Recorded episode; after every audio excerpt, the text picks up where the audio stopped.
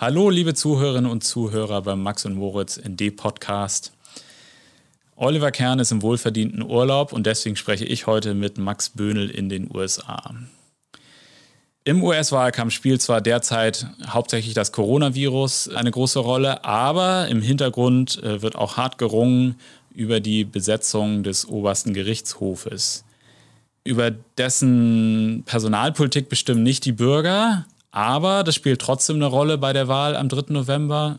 Wie sieht denn die Situation aus gerade, was den Supreme Court angeht in den USA, Max? Also das oberste Gericht, das ist ja das Verfassungsgericht mit seinen neun Richtern, wird nicht gewählt. Die Bürger haben da nicht mitzubestimmen, zumindest nicht direkt.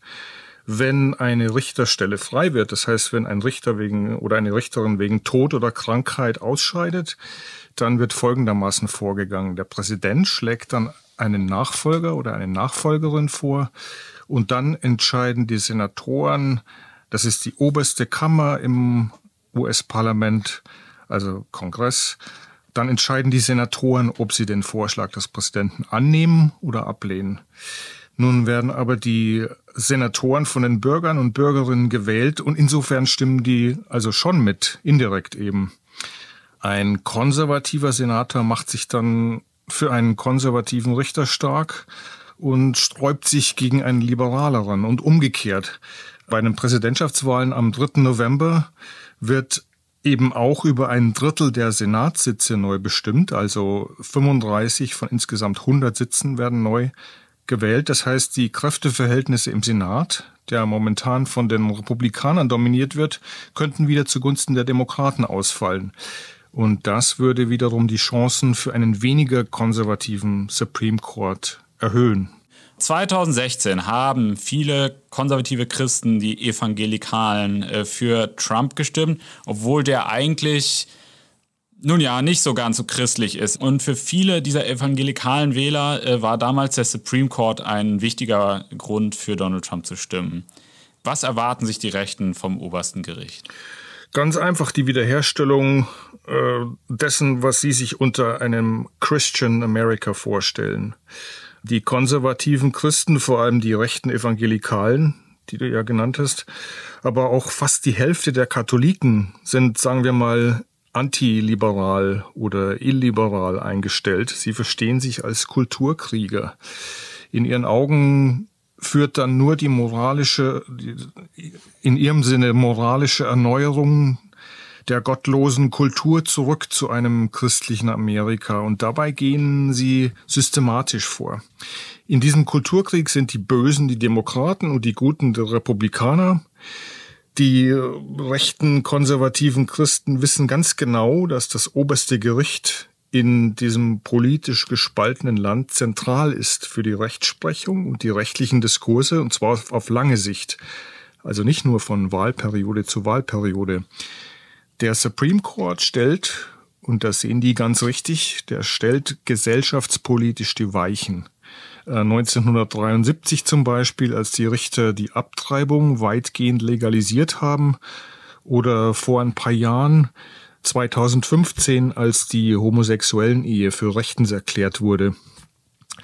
So etwas steht dem Wunschbild der rechten Christen vom christlichen Amerika natürlich diametral entgegen und kippen kann das Ganze nur wieder ein rechter oder ganz rechter Supreme Court. 2015 versprach ihnen Trump, er würde sich um Richter bemühen, die in ihrem Sinne entscheiden würden.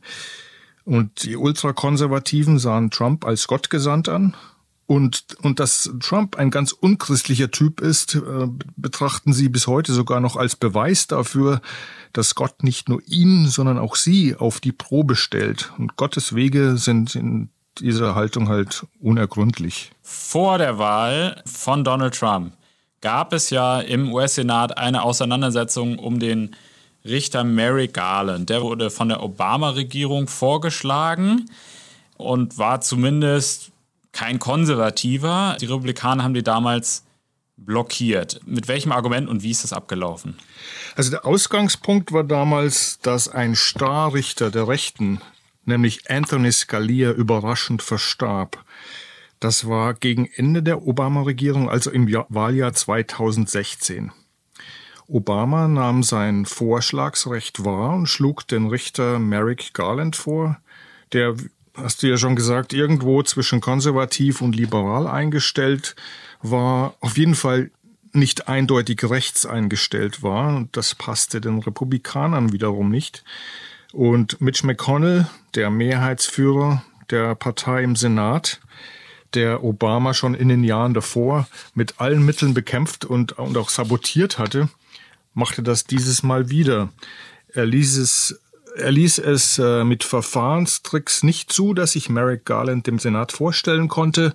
Und das Argument von Mitch McConnell lautete, in einem Wahljahr, es war wie gesagt früher 2016, in einem Wahljahr dürfe ein Präsident keinen Vorschlag durchbringen. Jetzt ist wieder Wahljahr und McConnell sagt das Gegenteil. Dabei geht es um die krebskranke Richterin Ruth Bader Ginsburg und um ihre mögliche Nachfolge. Als McConnell gefragt wurde, was der Richterstelle folgen würde, falls Ruth Bader Ginsburg aufgeben muss, sagte er, na klar, Trump würde jemand vorschlagen. Das ist reine Machtpolitik, was hier vor sich geht. Was würde denn passieren oder wie würde sich die Zusammensetzung des Gerichtes ändern, wenn Ruth Bader Ginsburg ausscheiden würde? In dem Fall würden Trump und die Republikaner sich unglaublich freuen und Trump würde sehr schnell einen weiteren rechten Richter vorschlagen. Und dann wäre die Frage, ob die Republikaner den neuen Rechten von Trump vorgeschlagenen Richter durchbringen gegen die Opposition der Demokraten. Die Demokraten könnten möglicherweise ihrerseits das Verfahren sabotieren, aber die Frage ist, ob sie das Risiko eingehen würden, denn die sind in der Minderheit im Senat momentan. Gerade steht's 5 zu 4, richtig? Fünf Konservative, vier Liberale. Das heißt, wenn Ruth Bader Ginsburg ausscheidet und es steht sozusagen auf der Kippe, weil sie sehr krebskrank ist, dass sie vielleicht möglicherweise innerhalb der nächsten Wochen oder Monate aus gesundheitlichen Gründen ausscheidet.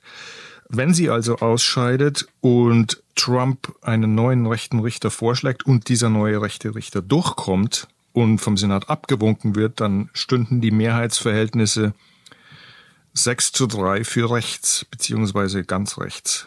Und warum könnte die Zusammensetzung des Gerichts schon für die Wahl am, am 3. November wichtig sein? Also Trump hat ja mehrmals angedeutet, dass er die Wahlen, wenn er nicht gewinnt, nicht anerkennen wird. Und er hat sogar per äh, Twitter verkündet, äh, dass man die Wahlen vielleicht sogar verschieben müsse, weil sie angeblich manipuliert und unfair und gegen ihn und die Republikaner gerichtet seien. Das behauptet er nicht zum ersten Mal. Seit Wochen, seit Monaten schwirrt so seine seine Behauptung ähm, rum, die Demokraten würden äh, mit Hilfe von Briefwahlen und von illegalen Einwanderern die Wahlen manipulieren. Also Trump wird die Wahlen wahrscheinlich auch anfechten, wenn die Stimmen nicht massiv zugunsten von beiden ausfallen. Also wenn es in einem Bundesstaat zum Beispiel knapp ausgeht. Anfechten, das liefe dann über die Anrufung eines Gerichts und würde von Instanz zu Instanz gehen. Und schlimmstenfalls würde das Ganze vielleicht nach Wochen oder Monaten nach der Wahl beim Supreme Court enden.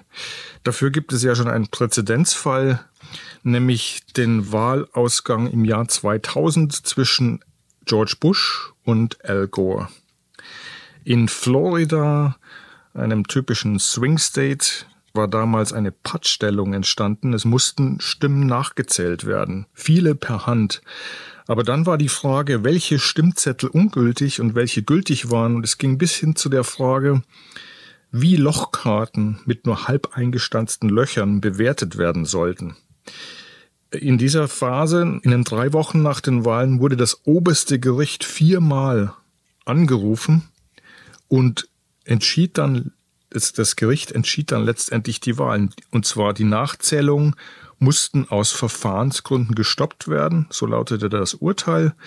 Das Ergebnis war, dass Bush ganz knapp vorne lag und Präsident wurde. Das oberste Gericht und nicht die Wähler waren also die Präsidentenmacher. Das ist auch dieses Mal nicht unbedingt auszuschließen. Was erhoffen sich die Demokraten oder Progressive und Parteilinke von neun Supreme Court äh, Nominierten unter Biden? Sollte Biden denn Präsident werden? Also zumindest die Aufrechterhaltung von bestehendem Recht, zum Beispiel das Abtreibungsrecht und die homosexuellen Ehe. Aber auch weitergehend zumindest die Linken oder die progressiveren unter den beiden Wählern erhoffen sich, dass das Gericht in einer anderen, liberaleren Zusammensetzung haarsträubende Entscheidungen aus der Vergangenheit wieder revidiert oder rückgängig macht oder mit einer anderen Gesetzgebung umkehrt. Ein haarsträubendes Beispiel war, dass das Gericht die Beschränkung für Wahlkampfspenden aufhob. Das war 2014. Die Begründung war, dass es zur Meinungsfreiheit gehöre, dass man uneingeschränkt spenden darf. Die fünf Richter, die damals zustimmten, waren alle von republikanischen Präsidenten ernannt worden und die vier Gegner dieser Rechtsprechung alle von Demokraten. Vier Jahre vorher, also 2010, hatte das Gericht in einer ähnlichen Entscheidung im sogenannten Citizens United Urteil bestimmt, dass die Obergrenzen für Wahlkampfgelder von Unternehmen, von Verbänden und Gewerkschaften gekippt werden. Das bereitete den Weg für die sogenannten Super PACs, also sogenannte Super Political Action Committees und die Tatsache, dass in jedem Wahlkampf weitere Milliarden ausgegeben werden, und das bereitete den Weg für massive äh, Korruption. Und um sowas äh, rückgängig zu machen, wäre eine Neuzusammensetzung äh, des Supreme Court nötig. Hattest du mal, Moritz, als du in den USA warst, irgendwas mit Gerichten zu tun? Naja, ganz bisschen. Also ich habe in New York mal Gerichtssoziologie, also quasi beobachtend, aber das war ja nicht Supreme Court oder so, das war, das war so ein Bezirksgericht in Brooklyn und so weiter habe ich beobachtet. Und, und ich meine, das US-Justizsystem ist ja sehr anders als das deutsche. Also es gibt ganz viel vorgerichtliche Vergleiche. Ganz selten kommt es da wirklich zu Verfahren. Und das ist ja so eine ganze große Industrie quasi von, von, von Anwälten, die quasi sich hauptsächlich für so vorgerichtliche Sachen kümmert. Es gibt ja auch die Theorie so von der, von der US-Gesellschaft als der total ver verrechtlichten Gesellschaft. Also wenn es einen gesellschaftlichen Disput gibt, dann ist das, glaube ich, noch eher als in Deutschland äh, der Fall, dass, dass Leute sofort sagen, oh, ich verklag dich. Oder ich, ich stelle sofort eine Klage an. Die berühmten Schadensersatzklagen zum Beispiel. Auch in ja. den USA gibt es da auch wegweisende Entscheide, die auf Sammelklagen zurückgehen, die massive ge gesellschaftliche Auswirkungen haben. Zum Beispiel, ich erinnere mich vor vielen Jahren an die Sammelklage gegen die äh, Tabakindustrie, gegen die Zigarettenindustrie. Die mussten die Tabakkonzerne Milliarden von, von Dollars zahlen. Und äh, das war der Anfang der Anti-Raucher-Gesetzgebung. Und es war auch der Anfang der Tatsache, dass äh, sehr viele Leute aufgehört haben zu rauchen. Also gesellschaftlicher Wandel über juristischen Weg. Naja, ich meine, ein anderes Beispiel, was mir sofort einfallen würde, wäre quasi Monsanto. Dieses Pflanzenschutzmittel, was Monsanto auf dem Markt hatte und wo quasi Leute auf einmal Krebs von gekriegt haben. Und jetzt hat Bayer Monsanto übernommen und muss sich immer noch mit irgendwie Millionen oder Milliarden schweren Schadensersatzklagen rumschlagen oder haben sich vor kurzem geeinigt, bin mir nicht ganz sicher. Aber das ja gerade gesagt, na, die Konservativen wollen quasi die Gesellschaft über so eine Politik, die, die darauf zielt, den Supreme Court möglichst konservativ zu besetzen, quasi die Gesellschaft prägen. Aber das zielt ja nicht nur auf den Supreme Court, ne? das zielt ja auch auf andere Bundesgerichte. Da gibt es zum Beispiel die berühmte Federalist Society, das ist so, eine, so, so ein rechter Think Tank, der quasi so eine ganze Pipeline an ähm, ähm, konservativen Juristen aufgebaut hat als mögliche, mögliche Kandidaten, die quasi dann gar nicht mehr lange gesucht werden müssen, die quasi schon bereitstehen, die alle möglichen, also es gibt ja alle möglichen Bundesgerichte in, in verschiedenen, ähm, überall übers Land verteilt, also direkt unterhalb des Supreme Courts quasi, so wie so ein Bundesverwaltungsgericht in Deutschland oder so, ähm, wo halt auch wichtige Entscheidungen getroffen werden, ne? also siehe Monsanto oder so. Ähm, das geht nicht immer alles direkt bis von Supreme Court, und ähm, auch da hat ähm, ähm, Donald Trump, ähm, das ist eine der wenigen Sachen, die er quasi hingekriegt hat. Ich muss jetzt genau Zahlen nachgucken, aber ich glaube, äh, Dutzende oder fast sogar oder sogar über 100 Richter äh, ähm, neu benannt, also mehr auf jeden Fall als Obama während seiner äh, Amtszeit. Also das ist eine der Sachen, die Donald Trump quasi hingekriegt hat in Zusammenarbeit mit dieser äh, Federalist Society. Und es gibt auch die Strategie der Evangelikalen und der ja, rechten, äh, rechter Thinktanks und mit ihnen verbundener sehr reicher Spender, ich denke da an die Coach Brothers, Coach Industries, sozusagen den, den, den Rollback von liberalen Entscheidungen des obersten Gerichts auf einzelstaatlicher Ebene durchzuführen, nämlich massiv Gelder zu investieren in rechte Gesetzesinitiativen auf einzelstaatlicher Ebene und so beispielsweise das Abtreibungsrecht auszuhebeln sozusagen von unten mit einer rechten Grassroots-Bewegung zu äh, rechten äh, Gerichtsentscheidungen auf einzelstaatlicher Ebene äh, beizutragen. Also es ist, ist halt auch so, vom obersten Gericht ist Abtreibung legalisiert worden, aber in etlichen Staaten, ich denke an Alabama, ist Abtreibung einfach nicht mehr möglich, weil sie dort ausgehebelt wurde, und zwar gesetzlich. Aber spielt das irgendwie auch im Wahlkampf jetzt eine Rolle oder also ich sehe das gerade irgendwie nicht, also oder, oder wenig? Nee, ich sehe das auch nicht. Der Wahlkampf es ist ja eh der, der merkwürdigste Wahlkampf, den es je, den es je hier gab. Im, Im Rahmen von Corona-Krise und, und Trump-Regierung und der Tatsache, dass äh, Trump so weit zurückliegt gegenüber Biden und Biden auch in der Öffentlichkeit kaum auftritt. Was eine Rolle spielt momentan, alle, die Medien, die Öffentlichkeit, alle arbeiten sich ab. Nach wie vor jeden Tag an Trumps neuester Twitter-Tirade.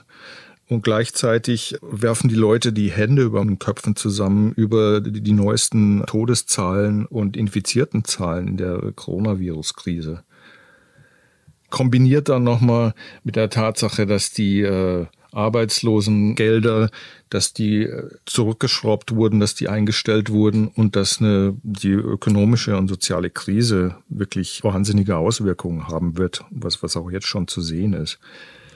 Von all diesen Dingen ist der Wahlkampf überlagert, äh, über Abtreibung, über Supreme Court, über die Zusammensetzung der Richter, wird überhaupt nicht diskutiert momentan. Das heißt, müsste ja auch eigentlich heißen, schlechte Zeiten für rechte Kulturkämpfer, oder? Ich würde mal sagen, schlechte Zeiten zumindest für die Trumpisten unter den Kulturkämpfern. Es gibt Absatzbewegungen, zahlreiche evangelikale, rechte Evangelikale. Selbst dort sind Absatzbewegungen von Trump zu beobachten. Ob sich die Kulturkämpfer dann wirklich nur noch auf ihre Kirchen zurückziehen, glaube ich nicht und nur noch beten. Die bleiben weiter hochpolitisiert und beobachten momentan. Von einem Ende ist nicht auszugehen. Die sind natürlich besorgt, dass sie ihren, ihren Trump oder ihre Republikaner nicht mehr so durchbringen wie bisher. Ein Kulturkampfthema, was ja gerade auf jeden Fall wichtiger Teil des Wahlkampfes ist, ist auf jeden Fall Rassismus und Trumps Vorgehen gegen irgendwie vermeintlich schlecht regierte verbrechensverseuchte demokratische Städte. Wie würde denn der Supreme Court reagieren, wenn Trump jetzt tatsächlich in wirklich großem Stile Heimatschutzagenten oder sogar das Militär irgendwie gegen Proteste einsetzen würde? Äh, der Supreme Court müsste erstmal angerufen werden. Und wenn der Supreme Court in dieser Angelegenheit angerufen wird, dann hat der Supreme Court immer noch das Recht, die Befassung mit dieser Sache abzulehnen. Also das ist die erste Frage. Wollen sich die Richter überhaupt damit befassen? Bisher war es ja so, dass äh, Trump mit seiner Law and Order Politik nicht so recht durchkam. Ich kann mich erinnern, als Trump ankündigte, damals vom Weißen Haus Militär gegen äh, Demonstrierende einzusetzen, da wurde Trump vom Militär zurückgepfiffen. Dann zog sich äh, der Großteil der martialisch ausgerüsteten Bundestruppen aus Portland wieder zurück.